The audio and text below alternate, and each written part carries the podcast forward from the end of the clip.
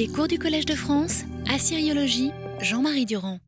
Bonjour, j'espère que euh, ça va marcher parce que sinon, c'est un petit peu complexe. J'ai essayé de vous faire le PowerPoint le plus explicite possible. Euh, si le PowerPoint ne, passe pas, euh, ça sera dramatique. Alors, ce que je voudrais regarder avec vous aujourd'hui, c'est que la prophétie existe un petit peu partout dans le Proche-Orient. Ça, c'est une chose qui, euh, à l'époque amorite, en, euh, dans la première partie du deuxième millénaire, c'est une chose qui est sûre.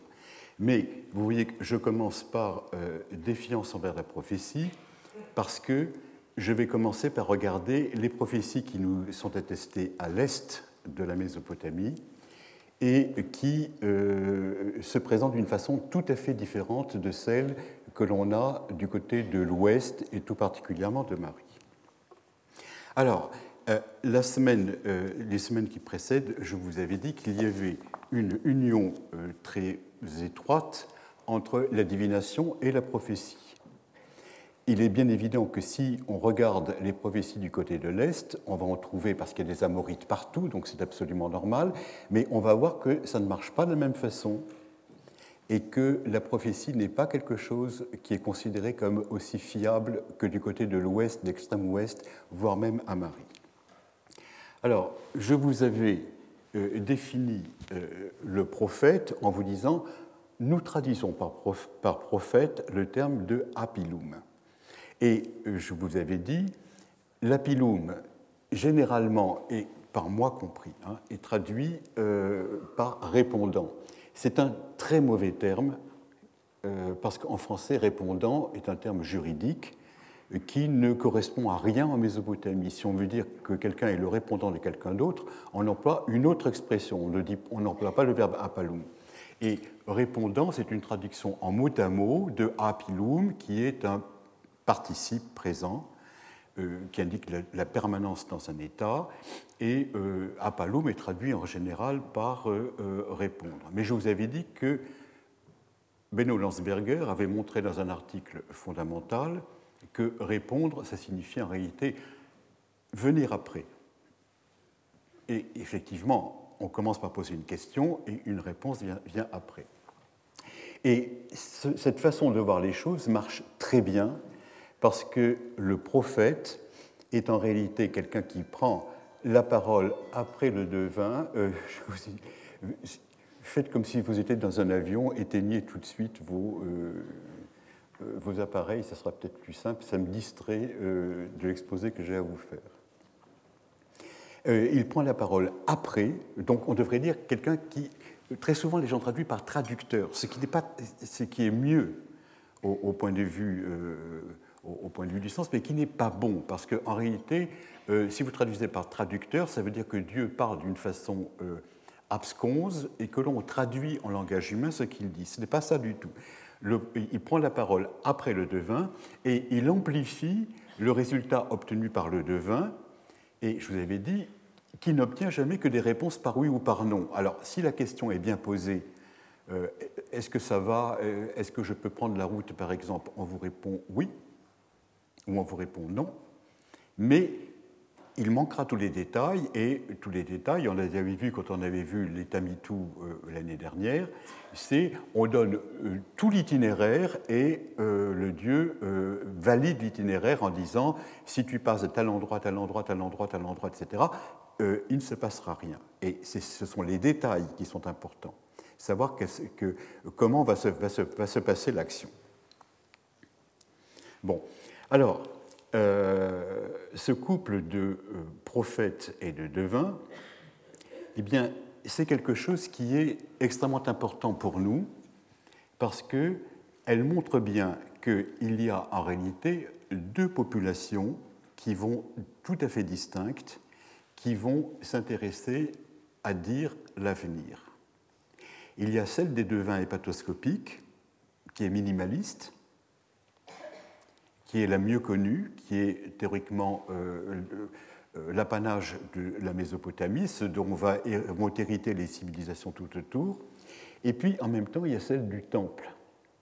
Le devin monte au temple c'est sans doute lui qui sacrifie l'animal, qui l'ouvre, qui, observe les entrailles, qui observe le foie et qui porte euh, ses jugements par oui ou par non, ses jugements binaires. Et ce sont des gens du temple, en réalité, qui, à côté de lui, vont amplifier, vont parler après lui, ils sont seconds, mais ce sont eux qui vont donner le sens concret et précis de l'interrogation. Et ça, c'est extrêmement important de voir ça au XVIIIe siècle, parce qu'ensuite, je vous l'ai déjà dit, du côté de l'Est, il ne va plus y avoir que des devins, et du côté de l'Ouest, vous n'avez plus avoir que des prophètes. Et les deux, les deux euh, euh, devins du côté de l'Est ou prophètes du côté de l'Ouest vont hériter en réalité cette opposition euh, de couple que l'on a à l'origine. Et c'est cela qu'il faut arriver à faire comprendre aux biblistes quand ils abordent la notion de prophète, parce que, en réalité, ils ont l'impression que le prophète est quelqu'un qui est à côté du palais, à côté du temple, à côté de. Euh, que ce sont des, gens particuliers. Il y a une vision trouble de la prophétie euh, euh, du côté de l'Ouest parce que il faut partir de ce couple, primitif qui permet d'y voir un peu plus clair. Alors, qu'est-ce qu'il en est au point de vue de ce personnel? Eh bien, je crois que ce qui est fondamental, c'est que à côté de ce que l'on appelle des prophètes, vous les gens qui prennent la parole après, vous avez des apilum, vous avez des apiltum. Et il y a une distinction sexuée entre prophète et prophétesse, que vous retrouverez du côté de l'Ouest aussi. Et je vous avais dit aussi, en ce qui concerne les devins, vous n'avez jamais de femme qui intervient. Ça montre bien que ce n'est pas la même société. Vous n'avez pas les mêmes personnes.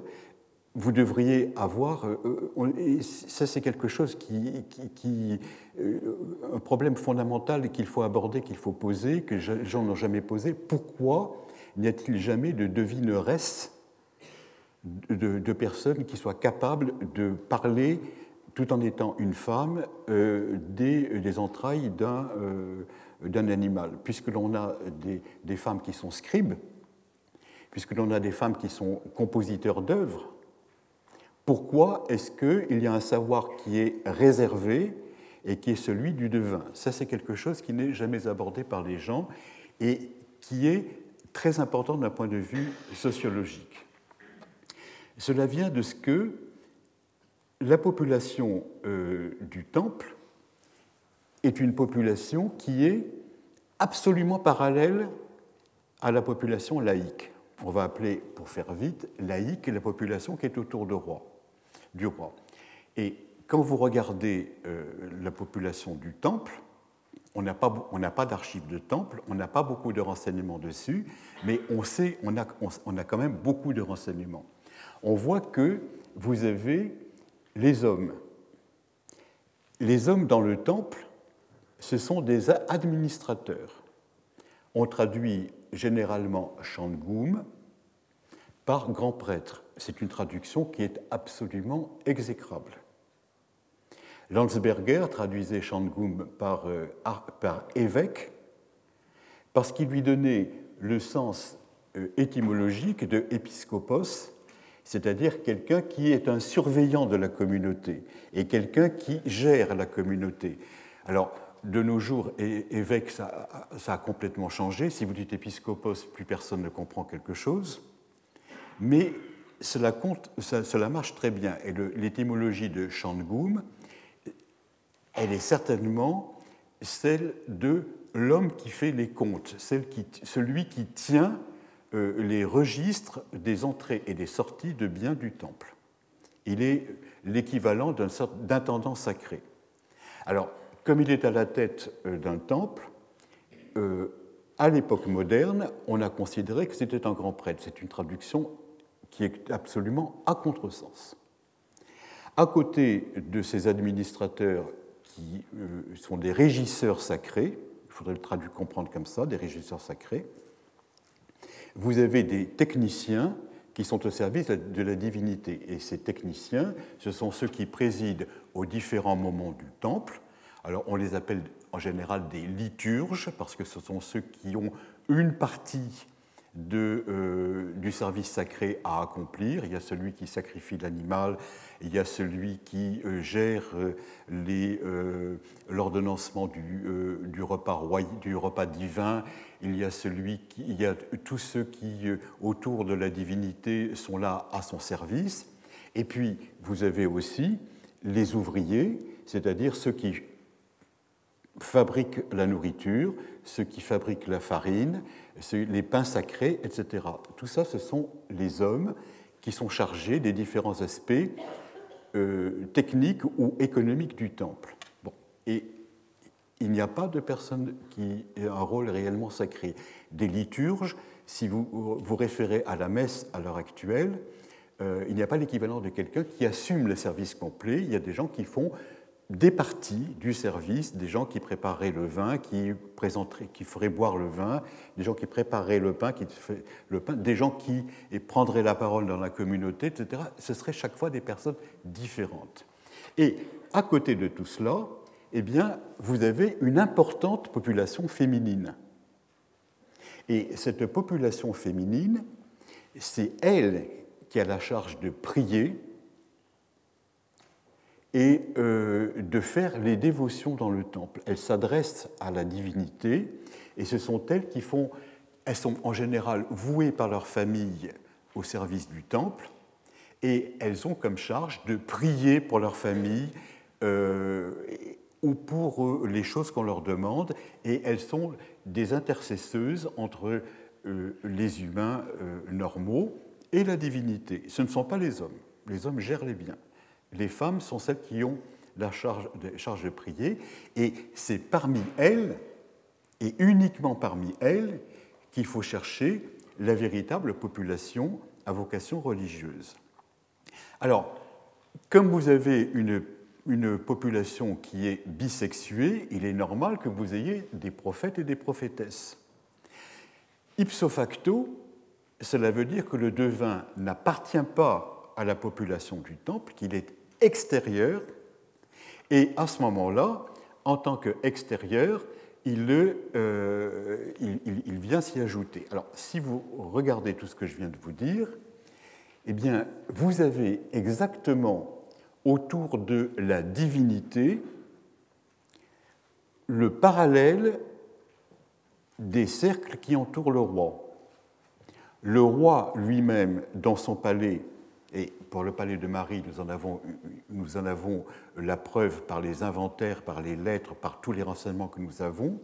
Le roi est seul de son, palais avec une multitude de populations de, femmes qui représentent sa famille. Alors, euh, en général, la reine-mère, on l'a fait habiter ailleurs. Elle n'est là que tout à fait au début du règne parce qu'on n'a pas encore trouvé une maison. Il y a les épouses du roi, les sœurs du roi, les filles du roi, et puis tout ce monde que l'on appelle les chanteuses, et qui sont en réalité celles qui font partie du harem royal. Ce sont les épouses secondaires. Et à côté de euh, ce qu'on appelle les cercles, les cercles euh, euh,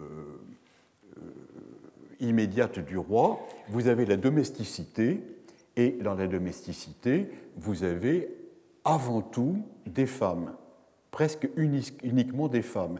Le service des cuisines, le service de l'intendance, le service de euh, la préparation des repas, des bains, etc., appartient à des femmes.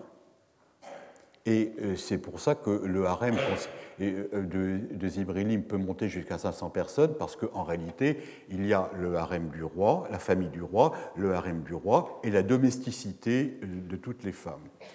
le roi habitent une partie particulière du palais.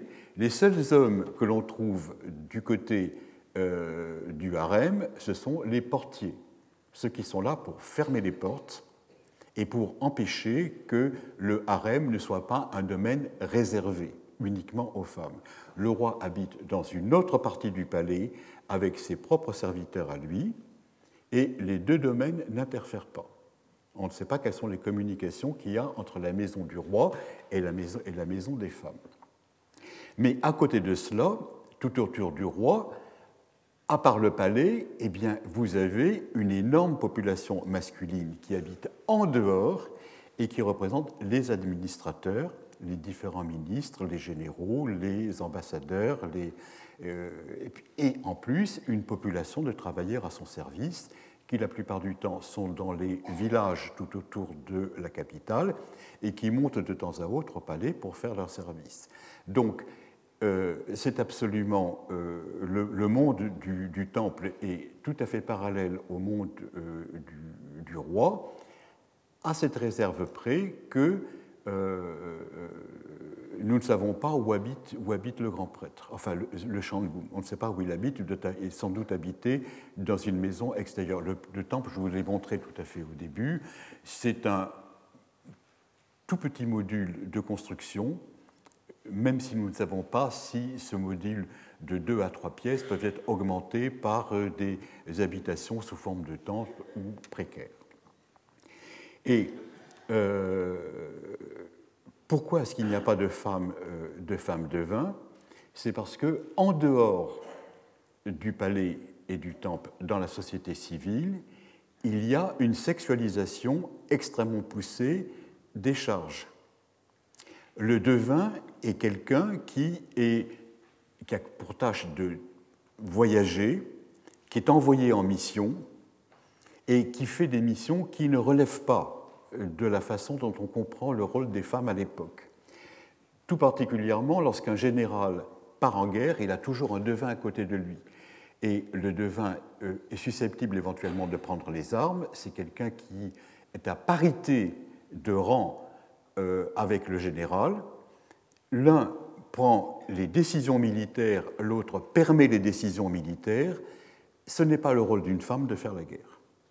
Il n'y a pas de femme guerrière à l'époque. Donc le, dans le, couple du général de vin montre tout à fait que euh, une femme ne, ferait pas, ne, pourrait pas assumer ce rôle-là.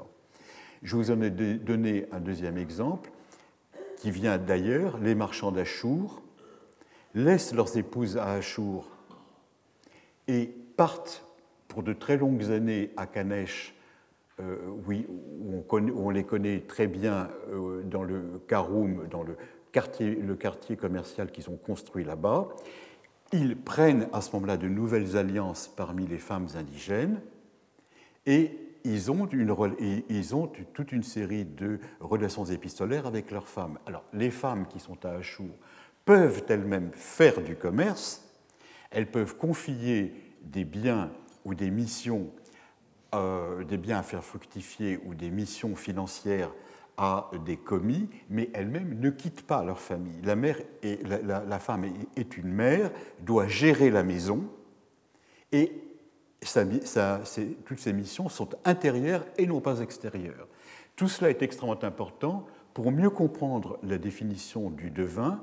Le devin est un, euh, euh, incombe uniquement à un homme et ne peut pas incombé à une femme. Alors, en revanche, quand on regarde les quelques renseignements que l'on a sur les prêtresses, on voit que à côté du dieu, on a une épouse principale. En général, elle est de rang royal. C'est une princesse royale qui reçoit une charge dans un temple. Alors, on traduit par grande prêtresse parce que ça, rend assez bien sa dignité, euh, le rang qu'elle a dans l'État, euh, l'importance qu'elle peut avoir quand elle circule et l'accueil qui lui est fait, mais elle n'est pas là pour faire le culte. Elle est là pour faire des prières à la divinité.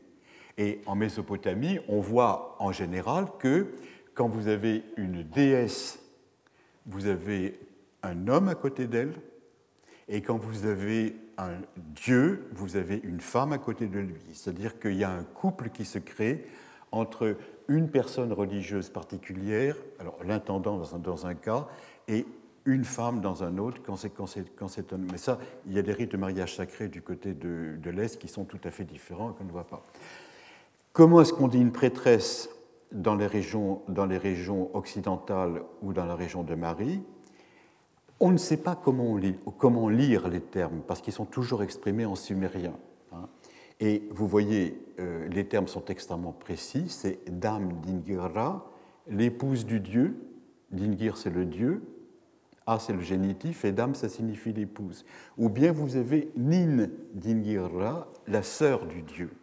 Et entre les épouses et les sœurs, vous retrouvez là ce qui fait la population fondamentale du palais de Marie, la tête du harem.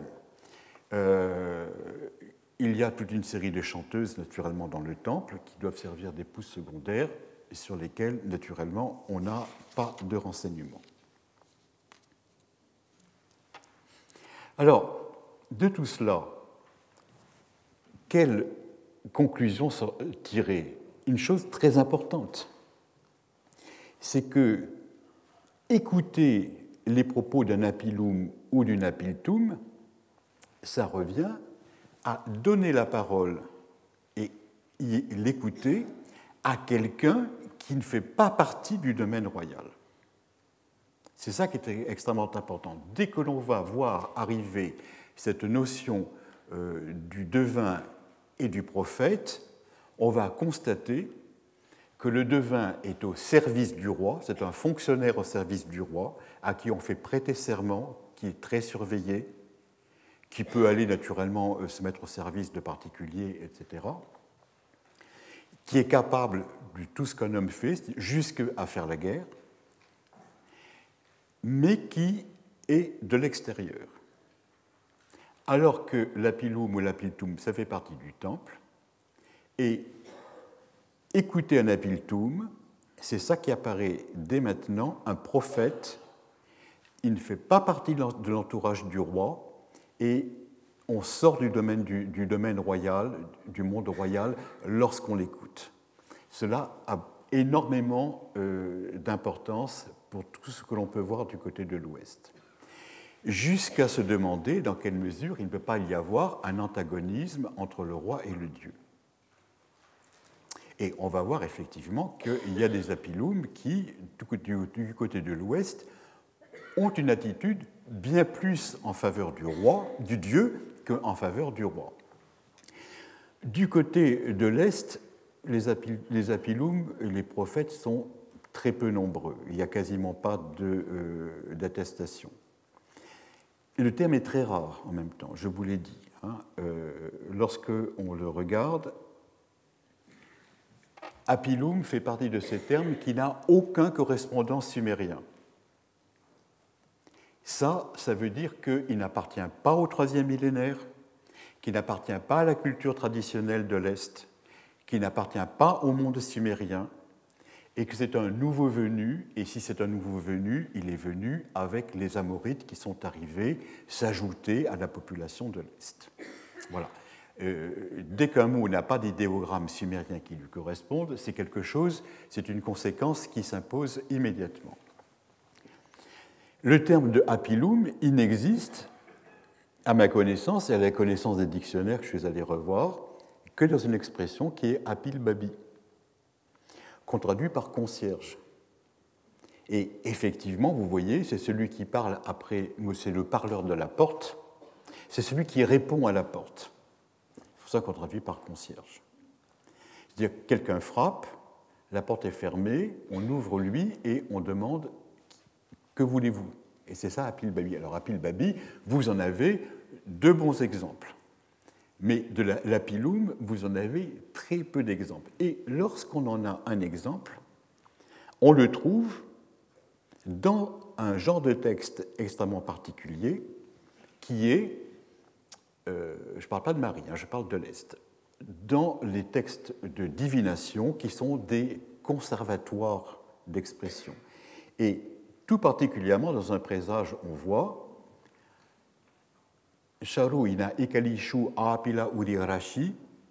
le roi n'aura pas d'apilum dans son palais, c'est un bon présage, et vous revoyez, si c'est un bon présage, le fait que le roi n'ait pas d'Apiloum dans son palais, ça veut dire en définitive que dans son palais, il n'y aura pas quelqu'un qui va venir prendre la parole pour l'interpeller. Les très rares exemples d'Apiloum que l'on a, c'est dans le contexte de ce genre, ce n'est pas favorable. Ça veut dire, si on dit le roi n'a pas de, vin, c'est catastrophique. Ça veut dire que le roi est lié, pieds et poings liés, aux attaques du futur. S'il n'a pas d'apiloum et que c'est bon, ça veut dire au contraire un apiloum est un gêneur. Et du côté de l'Est, manifestement, ce n'est pas quelque chose de favorable. Du côté de l'Ouest, on verra, si vous prenez patience. Alors, nous allons revenir maintenant sur ces oppositions entre la divination et la parole. Euh, vous me direz, il y, a, il y, a, un avantage considérable quand même, un avantage considérable à ce que quelqu'un vienne vous donner le détail du futur au lieu de vous dire en gros c'est bon ou c'est pas bon.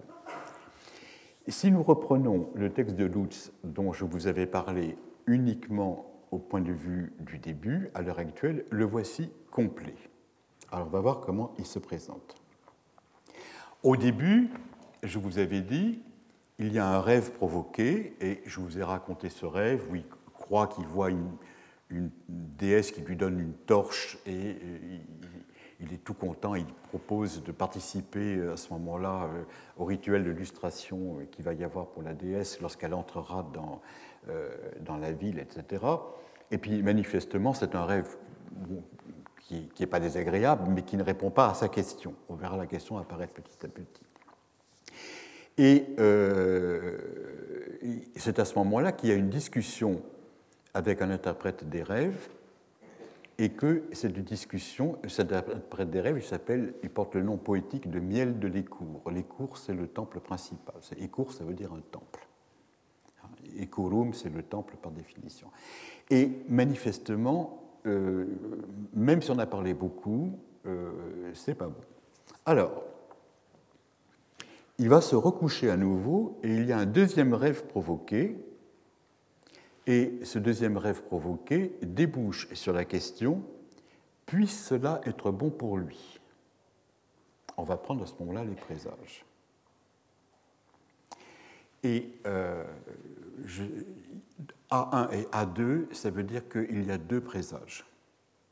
J'ai pris, naturellement les, présages, j'ai numéroté de A à E, et puis après je les ai numérotés de A1, A1, A2, ça veut dire qu'il y a deux présages sur la même question, B1, B2, deux présages, etc. Les autres, il n'y a qu'un présage. Deuxième, alors, euh, deuxième sorte de présage qui est pris, c'est dans ce rêve, c'est bon en ce qui concerne le roi. Troisième présage, ce rêve même, c'est la main d'un dieu ou d'une déesse. Et après, doit-il envoyer et doit-il prier, doit-on prier Vous voyez, il y a deux façons, il y a deux façons de. Euh, on est dans un texte qui est récapitulatif. Il n'est pas écrit au fur et à mesure. Hein. On ne peut pas écrire un texte au fur et à mesure que les choses se passent, parce que la tablette sèche et euh, on peut prendre des notes, mais après on fait récapitulatif. Et là, ce que nous avons, le texte de Lutz, c'est un grand récapitulatif qui est du 22 il y a deux sortes de façons de parler. C'est bon en ce qui concerne le roi, c'est une affirmation. C'est la main d'un dieu ou d'une déesse, c'est une affirmation. Après, vous avez des questions. Vous voyez, c'est tout à fait différent. Il ne faut pas traduire la première comme une interrogative non marquée. Les autres sont des interrogatives marquées de façon très nette. Le premier, c'est en réalité, ce sont des conclusions.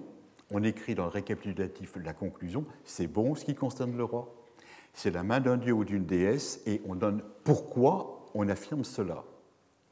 Et ensuite, manifestement, ça dérape, il y aura des questions tout à fait précises. Alors, la première question, la première question qui est posée, c'est le roi. Tout de suite, la première, on est sûr que c'est bon pour lui. Il y a A1 et A2. Le A2, c'est la confirmation de A1. On est sûr que euh, l'affaire va bien tourner pour lui. Après, il s'agit de savoir ce qui rappe, ce qui ne marche pas très bien. Alors, tout de suite, on va prendre ses précautions par rapport au monde du roi. Ce rêve, c'est bon ce qui concerne le roi. Deuxième interrogation.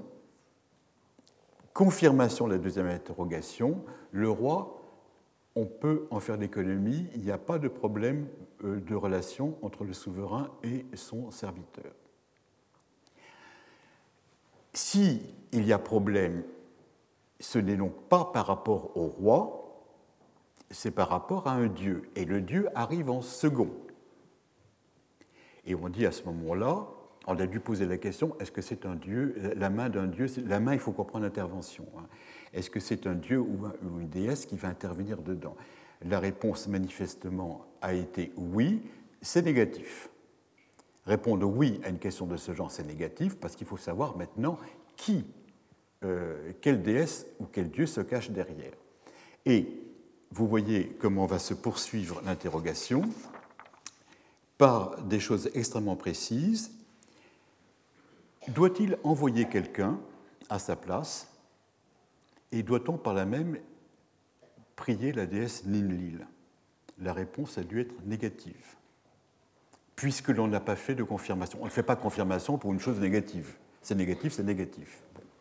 On repose la question en disant doit-il envoyer quelqu'un à sa place et doit-on adresser des prières, des prières au dieu Nuska? On change de divinité. La réponse est certainement négative, puisqu'il n'y a pas de confirmation. Et la troisième, c'est doit-il envoyer euh, quelqu'un et doit-on prier? Et à ce moment-là, on s'adresse non plus à la déesse Ninlil ni au dieu Nuska, mais on va s'adresser à une divinité nocturne qui est le dieu Sirius, l'étoile Sirius, l'étoile la plus brillante qu'il y ait dans un ciel euh, étoilé du Proche-Orient. Et la réponse est certainement encore négative. On a demandé à la déesse Ninil au dieu Nuska, on a qui sont les deux divinités qui s'intéressent au jour, euh, aux activités diurnes. On demande à une divinité nocturne est-ce que la question consistait à demander l'autorisation de circuler pendant la nuit Je ne peux pas vous le dire, il n'y a pas de détails. Hein. Bon, simplement, on peut poser les questions. La réponse est certainement négative. Et en définitive, on repose la question encore doit-il faire le voyage lui-même? Voilà. Et par cet échelonnement de questions, on arrive euh, à savoir pourquoi le rêve a été fait au départ, pourquoi est-ce qu'il y a eu une incubation? Quelqu'un doit porter un message quelque part, et il a essayé d'envoyer des gens à sa place, et manifestement, la divinité, euh, d'un point de vue divin, on a tenu bon, on a déclaré que non, pas du tout, il faut qu'il aille lui-même. Et voilà comment les choses, se, sont interprétées. Alors, chaque stase, est séparée de l'une euh, séparée de l'autre par une interrogation oraculaire. Donc chaque fois, c'est un jour. On ne reprend pas, les, on reprend pas les, immédiatement le même jour. Euh, quand ça a été défavorable, surtout quand ça a été défavorable, euh, l'essor, puisque la divinité n'est pas contente, on, attend que la nuit se passe pour qu'elle se calme. Hein. Bon. Alors vous voyez, c'est pour ça A, B, C, D, E, F. E, e. C'est quelque chose qui s'étale sur une très longue durée. Et euh, les dieux qu'on a interrogés, c'est très simple de savoir qui c'est. Qui, qui Ninlil, c'est la reine des dieux. Nuska, c'est le dieu du feu. Il n'y a aucune raison de savoir pourquoi ces divinités ont été interrogées on constate qu'elles ont répondu non, qu'elles ont refusé leur protection, mais les détails dont nous serions si friands euh, ne nous sont pas donnés. Si on, avait, si on était dans un contexte mariotte, on aurait le détail parce qu'on nous dirait pourquoi. Mais euh, du côté de l'Est, il y a un simple euh, récapitulatif. On est le 22, voici comment ça s'est passé. En revanche, si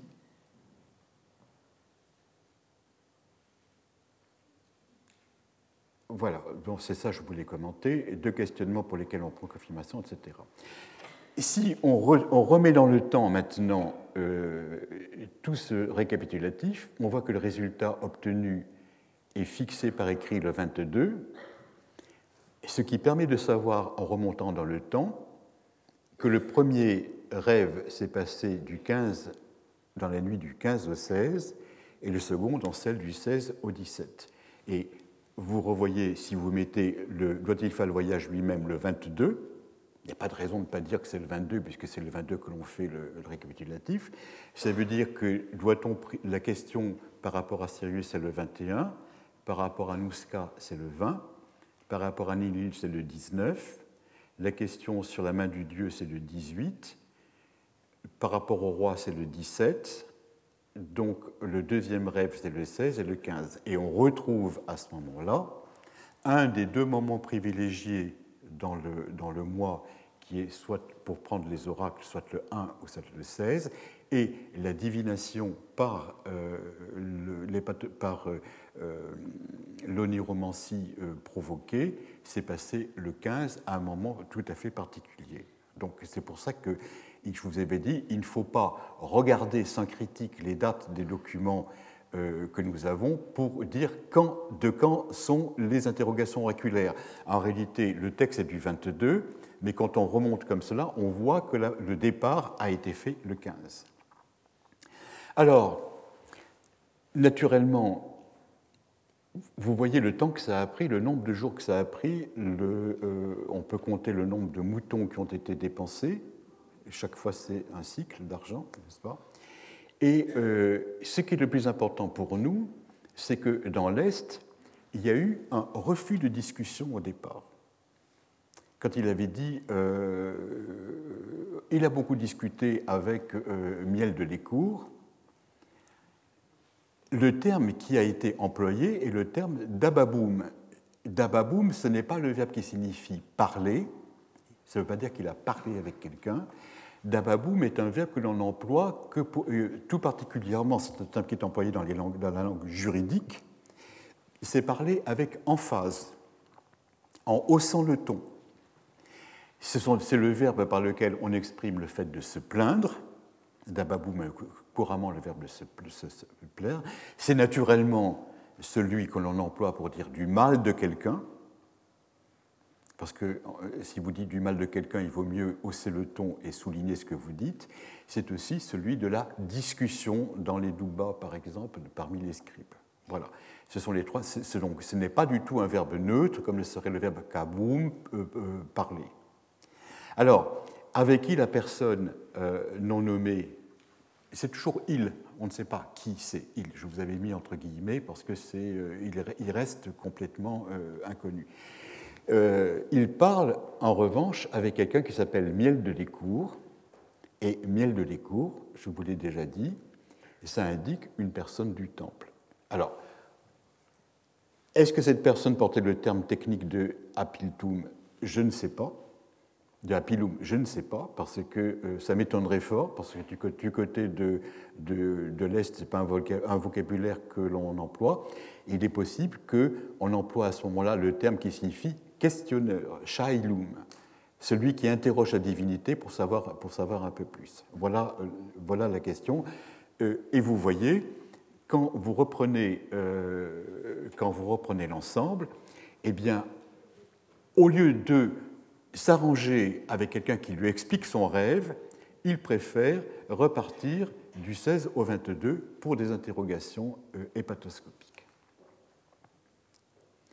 Alors, le deuxième, voilà un premier point, un premier point qui est fondamental, un exemple net qui se trouve dans le pays d'Akkad, où les discussions, les discussions est oblitérée par une très longue série d'interrogations hépatoscopiques. C'est ça qui compte, c'est ça qui va dire exactement ce qu'il faut que les gens euh, disent. Alors, il y a des résultats positifs qui sont tout de suite énumérés comme par des affirmatives, et puis les, négatifs, qui sont, sous la forme interrogative, parce qu'on pose la question à la divinité, on n'a toujours pas la réponse positive. Le deuxième point sur lequel je vais réfléchir maintenant, et euh, qui me paraît aussi fondamental, c'est il n'y a pas à Marie, si nous transportons maintenant du côté de l'Ouest, il n'y a pas à Marie de prophétie à l'époque de Samsi Adou. Il y a eu une période de Marie très importante pour nos archives où le roi Samsiadou d'Ekalatum ou de Shubatenlil a possédé Marie. Pendant toute cette période, il n'y a pas de prophétie. Et je considère que cela va de pair avec l'absence de Béthil pour le culte. Je vous avais dit qu'au point de vue d'une autre année, que la religiosité de Marie était focalisée sur une représentation aniconique de la divinité. La divinité n'est pas représentée à la façon d'un homme, mais elle est représentée par un bétil.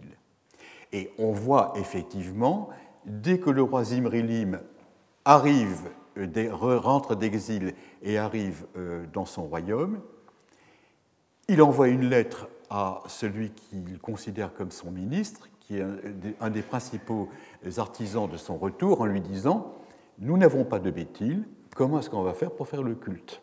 Ça, c'est un, texte qui est fondamental pour montrer que le culte pour un bédouin bensimalite passe par l'exigence de bétil, de pierre bétil étant une pierre levée. En même temps, pendant tout le règne, vous n'avez aucune mention de rêve. Et je sais qu'en histoire, on n'aime pas ce qu'on appelle l'argumentum a silentio. Les gens vous disent c'est pas parce qu'il n'y a pas d'attestation que les choses n'existent pas. Je considère qu'on a maintenant tellement de documents que si jamais il y en a un qui apparaît, eh ben, il va se présenter comme une exception. Si parmi tous les textes cassés non publiés que nous avons, nous trouvons un rêve à l'époque, l'époque de Samsiadou, on va le prendre comme une exception. Et une exception euh, confirme l'argumentum silencio et euh, n'est pas quelque chose, qui, le détruit. Euh, cette remarque, cette absence de prophétie de l'époque de Samsiadou est une des remarques les, qui m'a le plus intéressé, qui a été faite par, mon collègue Dominique Charpin. Et je le dis tout de suite, ça c'est quelque chose d'absolument fantastique. On n'avait pas remarqué effectivement euh, que euh, cette absence. Maintenant, euh, Dominique Charpin, qui est un véritable historien, me dit l'argumentum assinantio est majeur et on ne doit pas le prendre en considération. C'est-à-dire que ça, ne veut rien dire.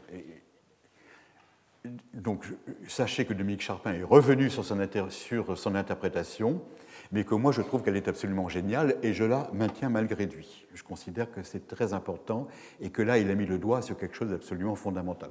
Et je trouve qu'il a tort euh, d'abandonner cette brillante idée. Bon, les gens varient, mais euh, moi avant je ne le pensais pas, il m'a convaincu et il ne me convainc pas du contraire. Bon, je reste à, euh, à, considérer que ce qu'il a dit est, extraordinairement important.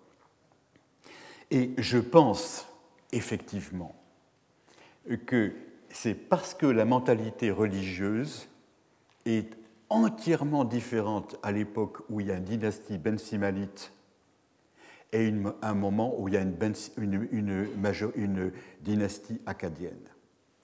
Et nous savons à l'heure actuelle, et ça c'est aussi un, un, acquis qui est certain, que la famille de Samsiadou, que nous connaissons surtout par ses activités depuis la Haute-Jésirée, est en réalité originaire du pays d'Akkad, peut-être même de la ville d'Agadé, de la grande ville d'Agadé, on ne sait toujours pas où elle est, hein, mais ils ont repris eux-mêmes le titre de roi d'Agadé, c'est peut-être pas pour rien hein, qu'ils ont repris ce titre-là, voire même de la ville de Toutoub.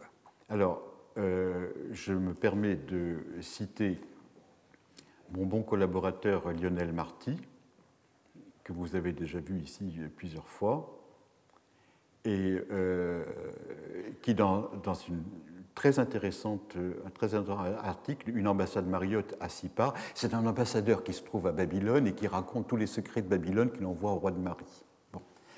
Et euh, il, dit, voici son commentaire que je vous cite, euh, j'espère que lui ne change pas son interprétation et qu'il continue, euh, continue, à la garder, n'est-ce pas? Mais en tout cas, euh, je suis tout à fait d'accord avec lui pour l'instant. Les liens de la famille de Samsiedou avec Eshnouna et avec Babylone, c'est-à-dire les deux parties du pays d'Akkad. Eshtuna, c'est la partie est, et Babylone, c'est la partie ouest. Quand les gens d'Eshtuna arrivent dans le nord de la Mésopotamie, on dit les Akkadiens arrivent. Avant que c'était Babylone, pas du tout, c'est les Eshtunéens. Euh, les, deux sont les, deux parties du pays d'Akkad sont effectivement patentes. Lien de vassalité avec Eshtuna, du jeune Samsiadou, possibilité indéfinie de refuge à Babylone pour Anishmedagan, le fils de Samsiadou, dans la seconde partie de son règne, où l'on voit même les premiers personnages des Kalatoum être adoptés au sein du conseil secret d'Amourabi. S'ils font partie du conseil secret, euh, de Babylone euh, sous la présidence du roi Amourabi, c'est que ce sont des Akkadiens, ils font partie de la même tribu. Ils, ont des apparentements euh, majeur avec le pays d'Akkad.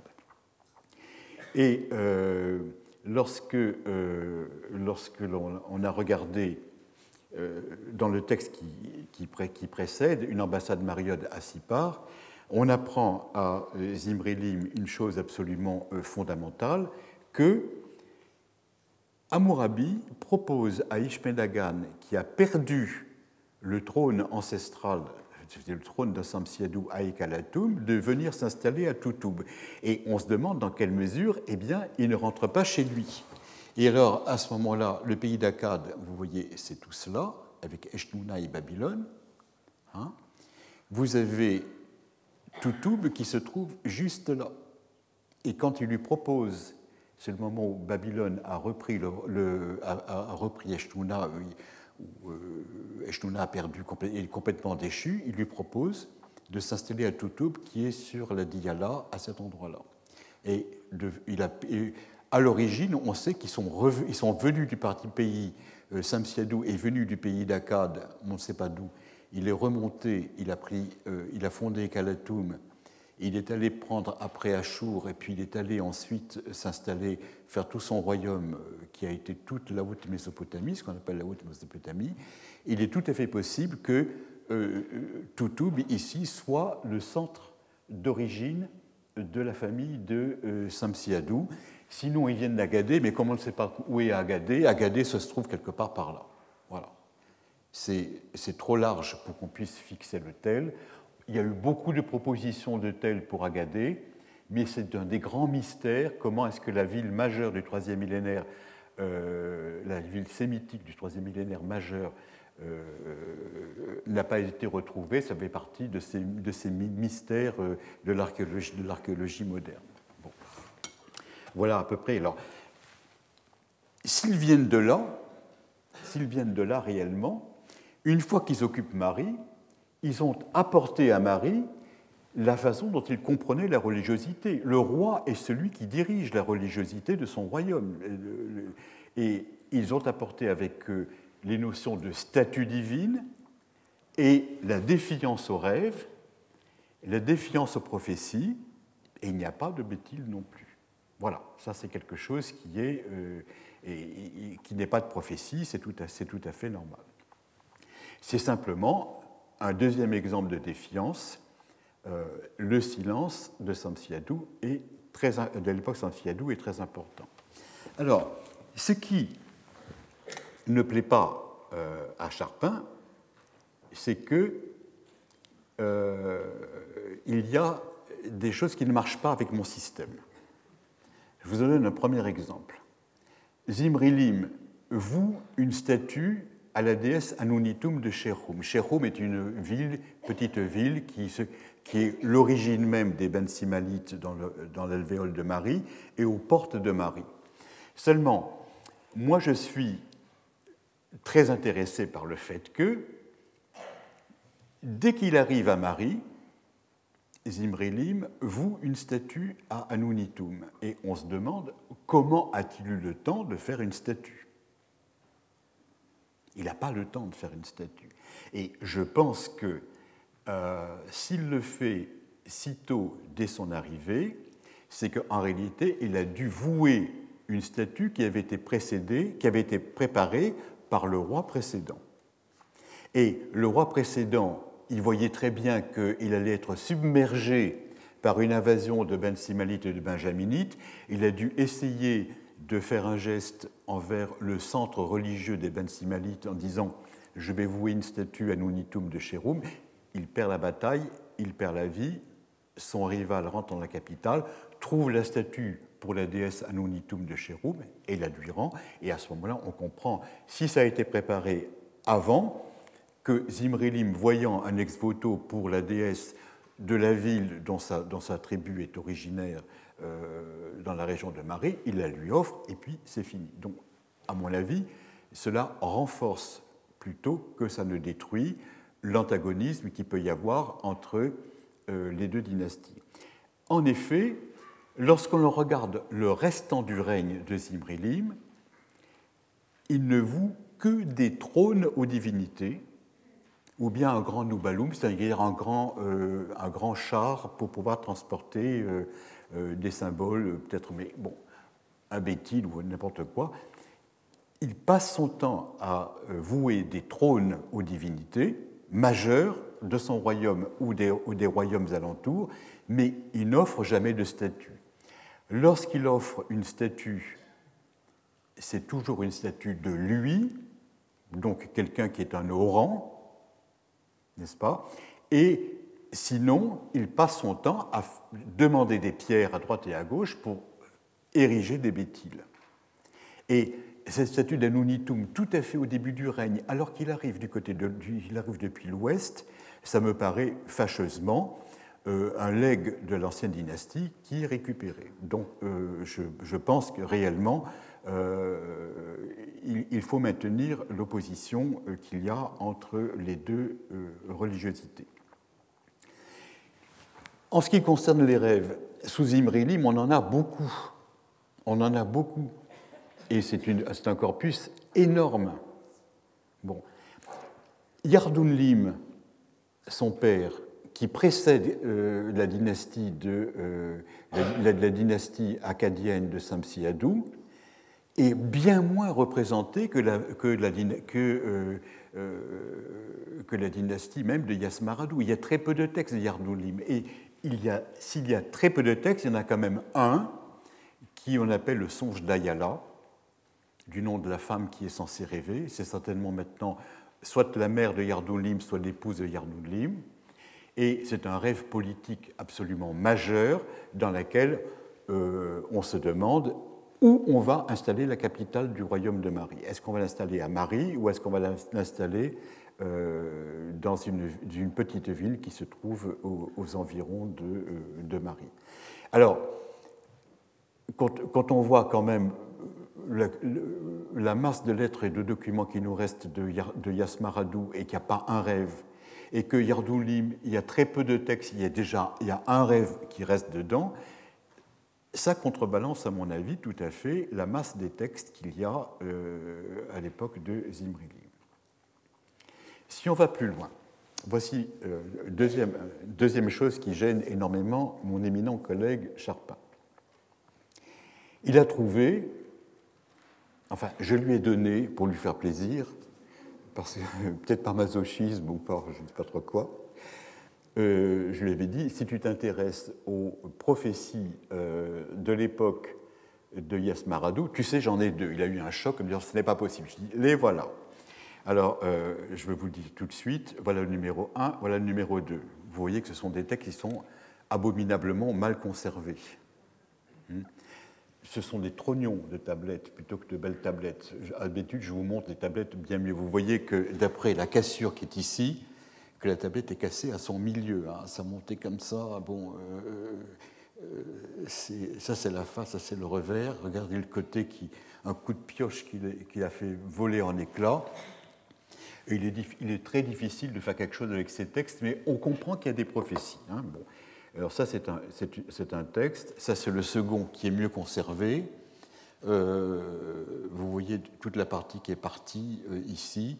On a le début des phrases, on n'a pas la fin des phrases. On ne sait pas très bien quoi en faire. On comprend quand même simplement une chose. Voici le début du texte. On est sûr que c'est de l'époque de Yasmaradou, parce que c'est le premier ministre de Yasmaradou, Laoum, qui envoie la lettre. Et on voit d'autre part qu'il dedans, on parle de Binoum, qui est une personnalité éminente du royaume de Yasmaradou, qui n'est pas attesté après. Donc on est sûr de la date du texte. Le texte est absolument de l'époque de Yasmaradou. Et on vous dit, relativement aux barques de Dagan, l'Apilum s'est dressé, excusez-moi, il n'y a pas est dressé, mais s'est dressé, et à deux reprises, il a dit à Binoum et aux serviteurs qui se trouvent à Terka, les barques de Dagan, et puis c'est cassé, et puis quand le texte reprend, de l'autre côté, il y a les barques qui iront jusqu'à Toutoul. Ce n'est pas un texte qui est remarquable par sa clarté, mais on voit qu'il y a un apilum et on voit qu'il y a une prophétie qu'il dit. Et euh, j'ai dit à Charpin, ce texte est absolument fondamental par le fait que c'est une exception. Ça montre quoi? Ça montre que dans l'environnement de Dagan, qui est dans le temple de Dagan, qui est un grand dieu de l'Ouest, les gens continuent à faire des prophéties. Ce texte est là pour le prouver, mais que on s'en désintéresse complètement à la cour de Marie. Alors, on peut vous dire, oui, mais à Marie, il n'y a qu'un vice-roi à ce moment-là, donc toutes les prophéties qu'il y avait et partaient jusque chez le grand roi qui se trouvait ailleurs. Seulement, si le grand roi se trouve ailleurs, moi je vais bien, et des prophéties partent pour, pour chez lui, il doit y avoir un écho quand même à Marie, où le grand roi doit dire il faut faire telle et telle chose parce que le prophète l'a demandé. Euh, les prophéties partent pour informer le grand roi, mais le grand roi répercute l'information à Marie, et ça on ne le voit pas. Et quand vous voyez un texte de ce genre, eh ben, ça montre bien que ça n'a pas été envoyé, ça n'a pas été envoyé au grand roi, c'était envoyé au roi de Marie lui-même. Donc ce texte a valeur d'exception, et les deux textes parlent des mêmes choses puisque euh, on parle dans un texte et dans l'autre la confection des barques. Et ce qui est extrêmement intéressant, c'est que l'on se trouve à un moment de très grande angoisse, parce que la fin de la, de, la première lettre, euh, de la deuxième lettre plutôt, le, montre d'une façon très précise. Euh, c'est le moment où on a pris la décision de détruire toutes les murailles de Terka, qui est une des villes majeures du royaume, pour les faire reconstruire, parce qu'on a trouvé que la muraille était branlante, qu'elle ne résisterait pas à une attaque, et à ce moment-là, eh bien, on fait tomber la muraille et on la reconstruit. Et naturellement, si euh, la, ville se trouve sans muraille, elle est une ville ouverte. Et à ce moment-là, euh, ça a affolé tout le monde. Le grand roi est intervenu, euh, Yasmaradou est, intervenu par lui-même. On est allé jusqu'à, on est allé prendre des présages hépatoscopiques pour les six mois c'est une chose qui ne se passe jamais. On a essayé de savoir si pendant six mois, la ville de Terka pouvait être à l'abri des attaques. Et quand on a eu l'assurance de cela, on a refait, euh, on a refait tout ça. Et euh, moi, je me demande si les barques de Dagan ici, ce n'est pas une indication qu'on a essayé, pendant tout le temps où la ville était euh, ouverte, de faire partir la représentation de Dagan, quelle qu'elle soit, depuis Terka jusqu'à Toutoul, qui était une ville très forte, pour l'y installer là-bas et la mettre à l'abri. Ça, c'est une autre histoire, on ne peut pas, on peut pas le savoir. Mais euh, ce texte montre d'une façon évidente, et vous le verrez, vous verrez comment ça se présente à l'époque de Zimri il y a sans cesse des gens qui parlent dans le temple de euh, Dagan à Terka, et on n'en tient pas compte.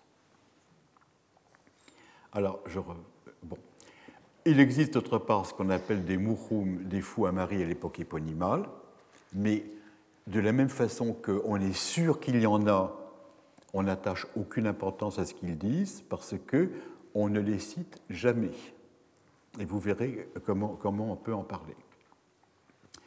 Alors, euh, voilà euh, un deuxième exemple. Troisième exemple de euh, de défiance. J'espère que vous arrivez à lire le texte. C'est encore une lettre d'un ambassadeur de Marie à Babylone. Et il dit, alors vous allez voir, vous allez voir ce qui peut arriver à un à Babylone lorsqu'il se mêle de prophétiser. relativement à une montée d'Ishmedagan vers Ekalatum. C'est le moment où Ishmedagan, roi d'Ekalatum, a fui sa capitale et il est réfugié à Babylone. C'est un de ces textes dont, parle, dont parlait Lionel Marty, euh, qui montre que euh, Babylone est une ville à disposition des gens qui, euh, d'Ishmedagan, euh, la dynastie de Samsiadou, lorsqu'elle a des problèmes chez elle. Et, en même temps, en plus, il est très malade. Euh, ça va pas bien du tout pour lui. Il a perdu sa capitale, il est malade, il, il, est arrivé uniquement avec ses euh, euh, quelques trésors pour essayer de vivoter à Babylone. Et à un moment donné, Amourabi a essayé de le faire retourner dans sa capitale, d'arranger avec les Élamites un accord international pour que Ishmedagan remonte dans le nord. Relativement à une montée d'Ishmedagan vers Ekalatum, dont Monseigneur a entendu parler à plusieurs reprises, elle ne s'est pas faite. Il s'est produit beaucoup de rumeurs à ce sujet, et il, c'est-à-dire Ishmedagan, a été en but à des entreprises d'intimidation. Je vous ai mis une traduction en bon français. Le mot à mot, c'est on s'est mis à rôder tout autour de lui, ce qui n'a pas beaucoup de sens. Hein. Euh, il était en but à des entreprises d'intimidation. Et en voici une tout particulière qui a frappé le bon peuple de Babylone. Un apilum de Marduk, alors ça c'est un choc, parce que Marduk c'est le grand dieu de Babylone, théoriquement il ne devrait pas avoir d'apilum. Hein. Lorsqu'on a appris à Parpola qu'on avait un, un, apilum de Marduk, il nous a dit relisez la tablette pour voir si c'est bien ça. On lui dit on est sûr. Un apilum de Marduk s'est tenu à la porte du palais et voici ce qu'il n'a cessé de crier. Ishmedagan n'échappera pas à la main de Marduk. Elle est en train de nouer le sac et il sera son butin. Voilà ce qu'il n'a cessé de crier à la porte du palais et nul ne lui a dit quelque chose. Alors, rien que sur cette partie, on peut déjà s'arrêter. Euh, on peut, disons, lisons tout parce que vous allez lire le reste pendant que je vais vous parler et ça, sera, ça va être un moment de confusion. Au moment même où ils allaient partir, c'est-à-dire Ishmael Dagan et, son groupe, il, c'est-à-dire l'Apilum de Marduk, s'est tenu à la porte d'Ishmael Dagan et voici ce qu'il ne cessait de crier au moment du rassemblement du peuple tout entier. Vous imaginez les badauds euh, qui se disent Ishmedagan s'en va, Alors, ils sont là pour assister au départ. En plus, il y a un apiloum qui se met à crier à la porte, le bon peuple se rassemble et écoute. Le scandale est public. Et vous allez voir qu'on n'aime pas que les prophètes fassent des choses comme ça en public. Hein. On préfère qu'ils viennent, qu'ils envoient une lettre euh, secrète au roi pour l'avertir. Et il lui dit tu es allé chez l'empereur des lames pour négocier des relations amicales. Mais en négociant son amitié, tu as dépensé un trésor qui appartenait à Marduk et à la ville de Babylone. Tu as épuisé silos et entrepôts qui m'appartenaient, sans reconnaissance à mon égard. Tu veux partir à Ekalatum? Quiconque a dépensé mon trésor ne doit pas m'en réclamer l'accroissement. Comme il ne cessait de crier cela dans le rassemblement du pays tout entier, nul ne lui a dit quelque chose. Alors, le leitmotiv qui revient dans, les deux histoires, c'est que euh, l'apilum s'égosille dans le silence. C'est vraiment, euh, pour reprendre une autre signification, vox clamans in deserto. Les personnes ne. Et euh, on a. Euh, personne n'a dit ni oui ni non. Les gens ont assisté euh, en disant bon, comme quelqu'un que vous voyez hurler dans la rue qui passe, eh ben, vous le regardez hurler et puis il, vaut mieux ne pas s'en mêler.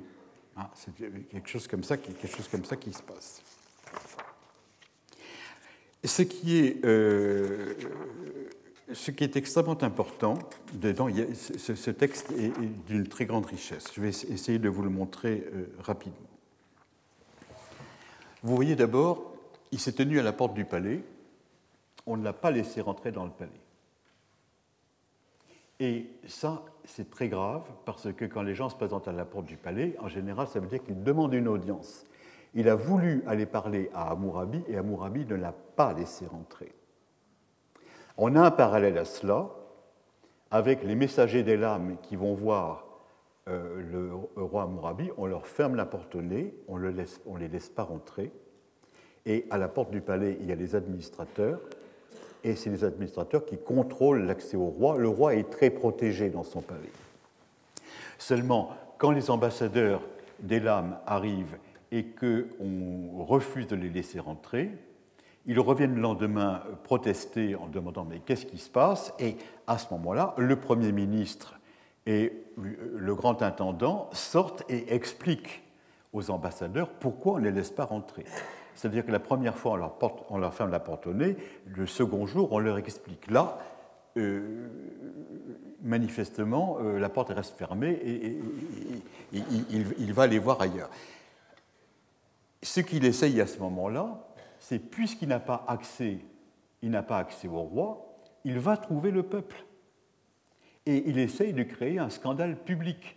Puisque le roi ne veut pas être informé, ameutons le peuple de Babylone. Et le peuple de Babylone, vous voyez, de la même façon, considère que c'est quelqu'un qui crie, on le laisse crier.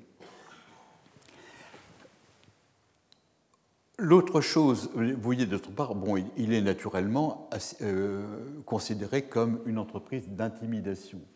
Mais si vous regardez ce que cet apiloum, alors il y a un apiloum de Marduk, vous me direz, aucun texte de l'Est ne, le parle, mais je vous dirai, c'est un mariote qui s'exprime. C'est un ambassadeur de Marie qui crie à son roi. Il vous dit, il y a un apiloum qui est venu, ça ne prouve pas qui est un apilum dans le temple de l'Essagil de Babylone.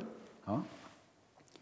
Euh, c'est euh, certainement le terme d'apilum est employé parce que ce sont, deux euh, mariottes qui, parlent l'un avec l'autre et ils emploient un terme qui permet de faire comprendre à l'autre de qui il s'agit. Ça ne prouve pas, du tout le, euh, le, fait qu'il y ait un, un à Marduk. Mais il y a quelqu'un qui fonctionne comme un apiloum. Et c'est ça qui est, important, qui est important pour nous. Regardez comment il parle. Il n'échappera pas à la main de Marduk. Voilà un premier exemple euh, du style tout à fait parallèle euh, au style prophétique de l'Ouest. On emploie des termes qui sont ambivalents. Échapper à la main de Marduk, ça voudrait dire au pouvoir de Marduk. Mais ça signifie aussi à la maladie qu'a donnée Marduk. Et Marduk donne une maladie quand il n'est pas content de quelqu'un. Et échapper à la main de Marduk, en réalité, a les deux sens.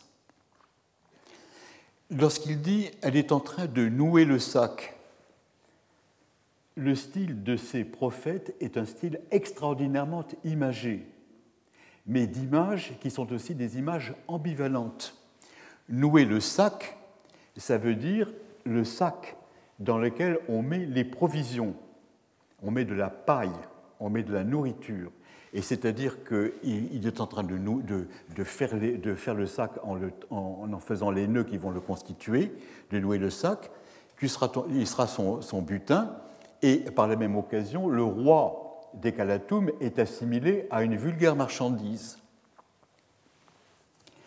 Bon, on, le reverra tout à l'heure euh, d'une façon plus précise. Quand il, euh, euh, arrive devant le peuple, regardez comment il s'adresse à lui. Tu es allé chez l'empereur des lames pour négocier des relations amicales. Le roi est apostrophé directement. C'est une chose attendue. On ne parle à la troisième personne qu'à son roi, c'est une façon pas normal de parler. Tu as dépensé un trésor qui m'appartenait, qui appartenait à Marduk, à la ville de Babylone. Et seulement regardez comment ça, se poursuit. Tu, c'est toujours, euh, c'est toujours Ishmedagan, mais tu as épuisé silo et entrepôt qui appartenaient, qui m'appartenaient. On attendrait qu'il lui appartenait, Marduk, n'est-ce pas? Et c'est ça qui est extrêmement intéressant, c'est que le discours du prophète tout entier, ou bien, ou bien il finit par assimiler le prophète à la divinité. Et quand on dit tu as épuisé silo et entrepôt qui m'appartenaient, en bonne logique française, on dirait qui appartenait à Lapilum. Ce n'est pas du tout ça, qui appartenait à Marduk.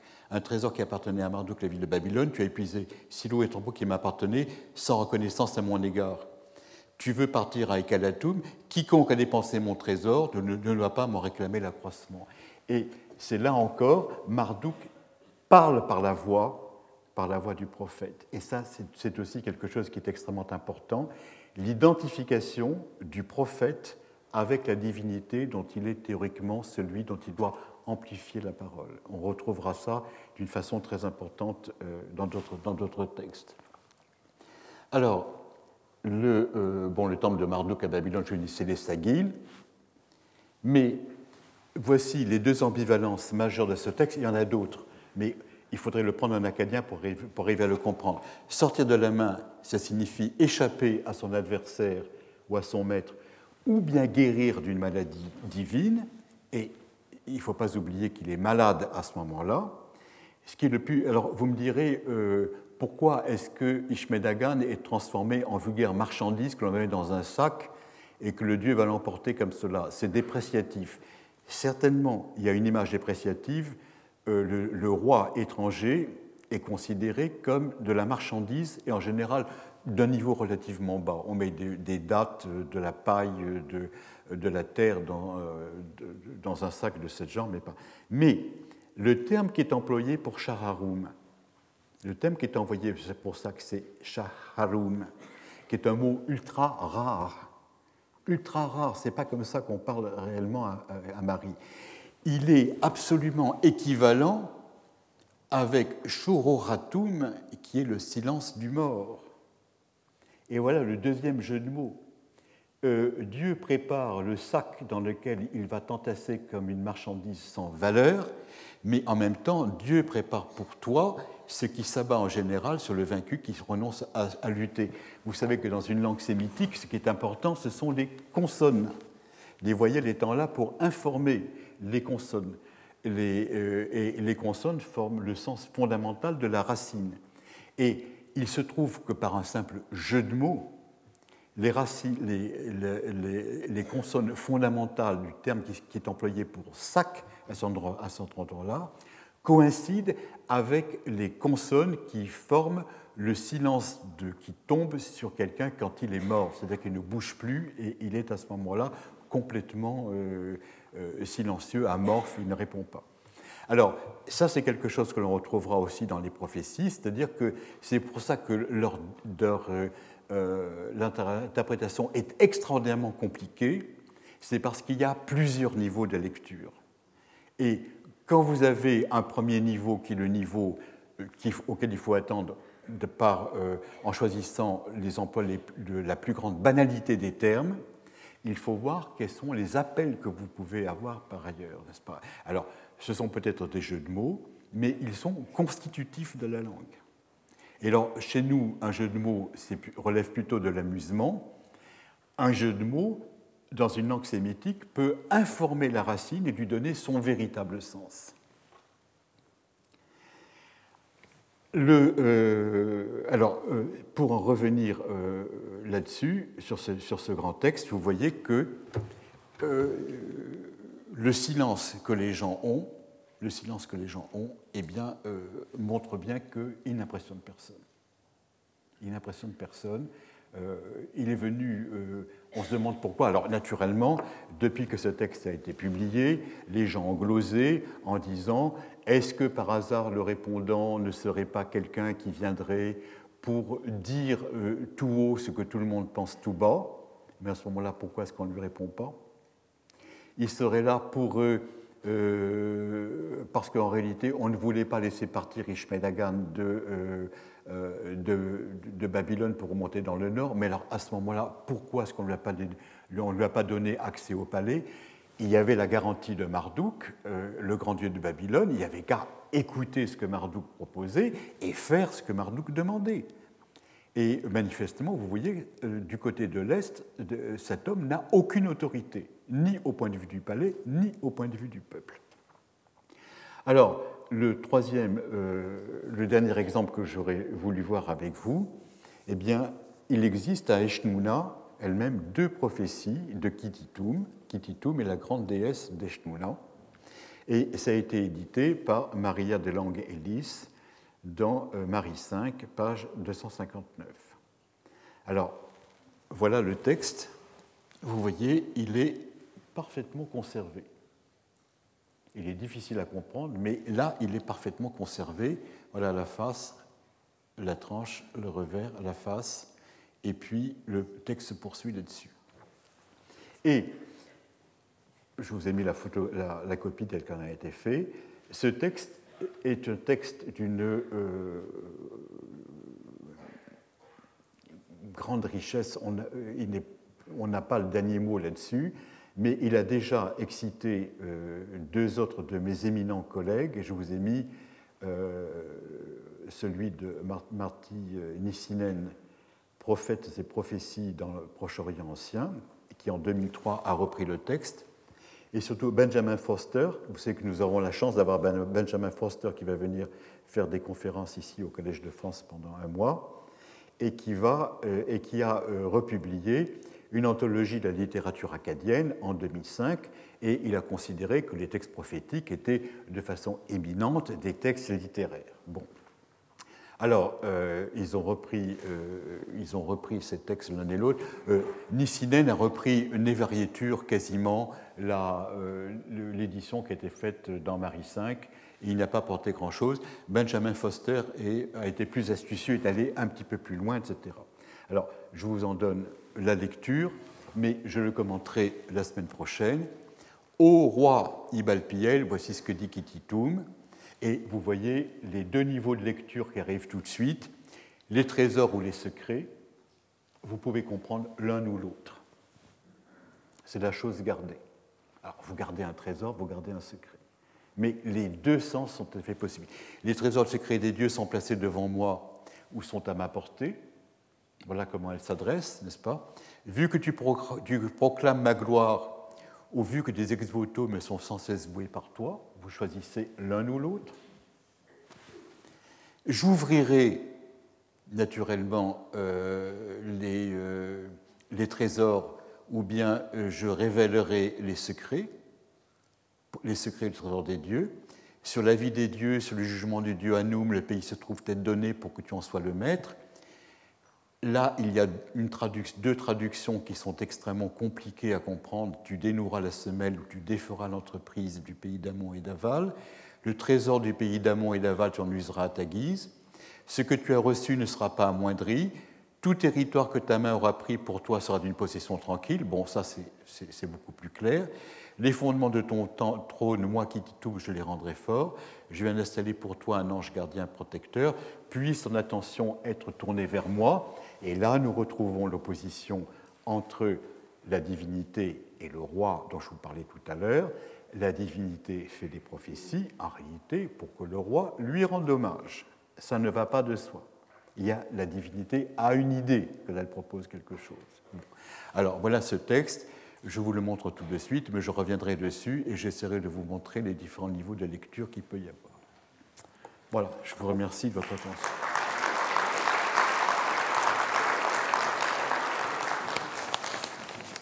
Retrouvez tous les contenus du Collège de France sur www.colège-2-france.fr.